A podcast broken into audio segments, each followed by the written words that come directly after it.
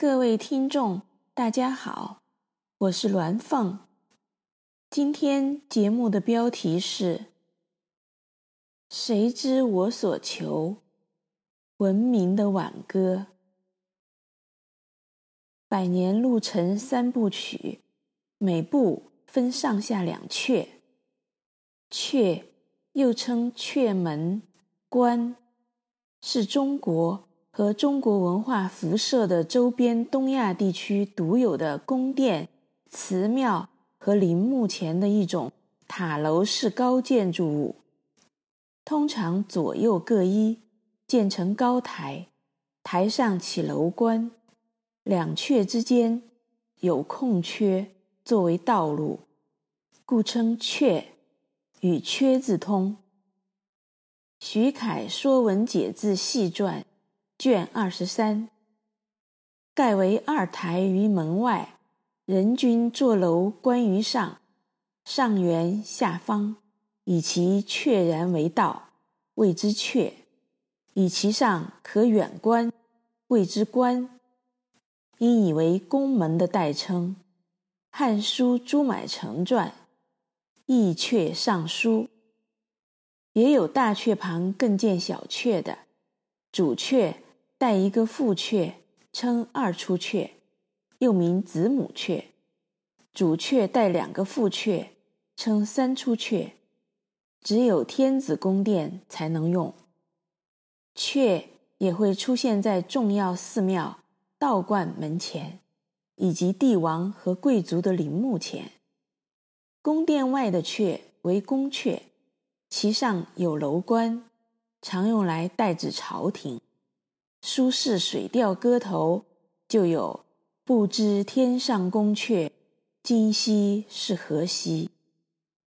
城外的阙称为城阙，其上已有楼。《诗经·正风·子经》挑兮踏兮，在城阙兮，一日不见，如三月兮。孔子故居即在曲阜阙里。陵墓前的阙为陵阙、墓阙，其上无楼，有的是用石头雕砌而成，作为记官爵、功绩和装饰之用，如东汉王质子阙、高尼阙等。李白《忆秦娥》有“西风残照汉家陵阙”。这些宫阙、城阙、陵阙的“阙”字呢，都是门字中间是一个绝字；另有一个只曲调的阙呢，在门字中间是一个鬼字，如文选马融《长笛赋》里面就有。曲中阙尽，余弦更新。宋欧阳修《玉楼春》尊前拟把归期说：“离歌且莫翻新阙，一曲能教长寸节。”阙也作量词，计算歌、词、曲的单位。《史记》卷七《项羽本纪》歌数阙。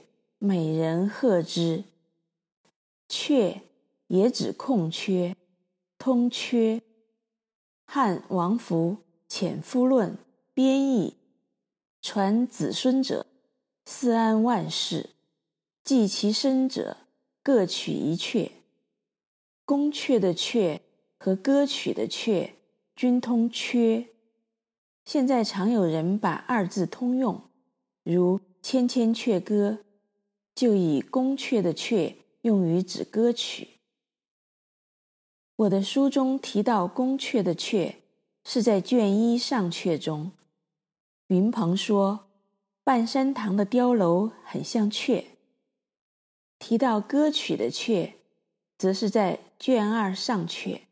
修武写信给贺兰，说他要把湘君、湘夫人谱成一支曲子的上下阙。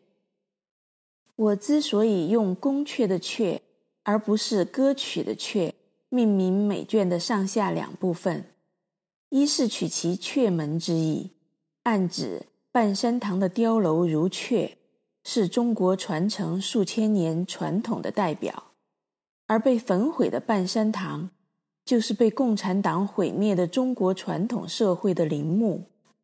半山堂的碉楼也成为陵墓前的墓阙。百年路程三步六阙，就是我用华夏传承一系至今，也是人类唯一连续使用三千五百年的古老文字，为亡于共产的古典华夏墓前树立的墓阙。同时，宫阙的阙也涵盖了歌曲的阙，每卷上下阙也是一支曲子的上下阙。取一本书如长调三曲六阙，是献给古老华夏文明的挽歌。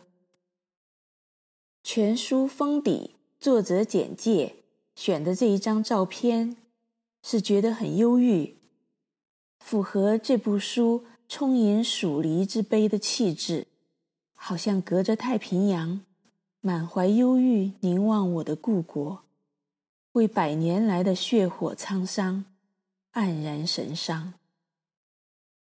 彼黍离离，彼稷之苗，行迈靡靡，中心遥遥。知我者，谓我心忧；不知我者，谓我何求？悠悠苍天，此何人哉？彼黍离离，彼稷之碎。行迈靡靡，中心如醉。知我者，谓我心忧；不知我者，为我何求？悠悠苍天，此何人哉？彼黍离离，笔迹之实。行迈靡靡，中心如液。知我者，谓我心忧。不知我者，谓我何求？悠悠苍天，此何人哉？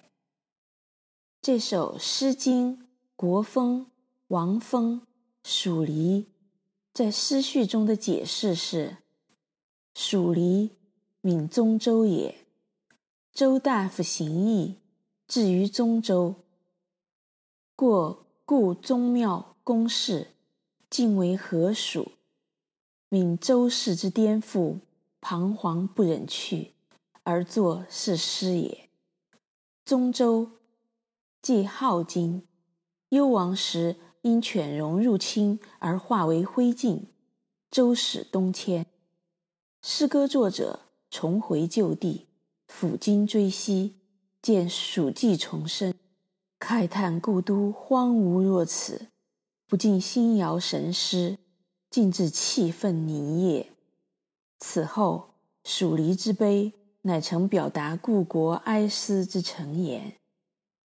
正如今日之中国大陆，被苏俄外来武装入侵，彻底毁灭了传统文化和社会结构，绵延五千年的古老文明断绝，只留下一片荒芜。书中正是一族五胡乱华时。从中原故土南迁，蒙古入侵时西迁，满清入关再迁入川，苏俄武装的共产傀儡肆虐，又东迁台湾，每一次都是躲避野蛮异族对文明的毁灭。任家，则是为驱逐野蛮异族而从中原西迁入云贵苗疆，洒血泼命。开疆拓土，在血火中艰难求存，最后郑任两家殊途同归，都流散到太平洋彼岸的北美新大陆，在美国、加拿大拓展新的生存空间。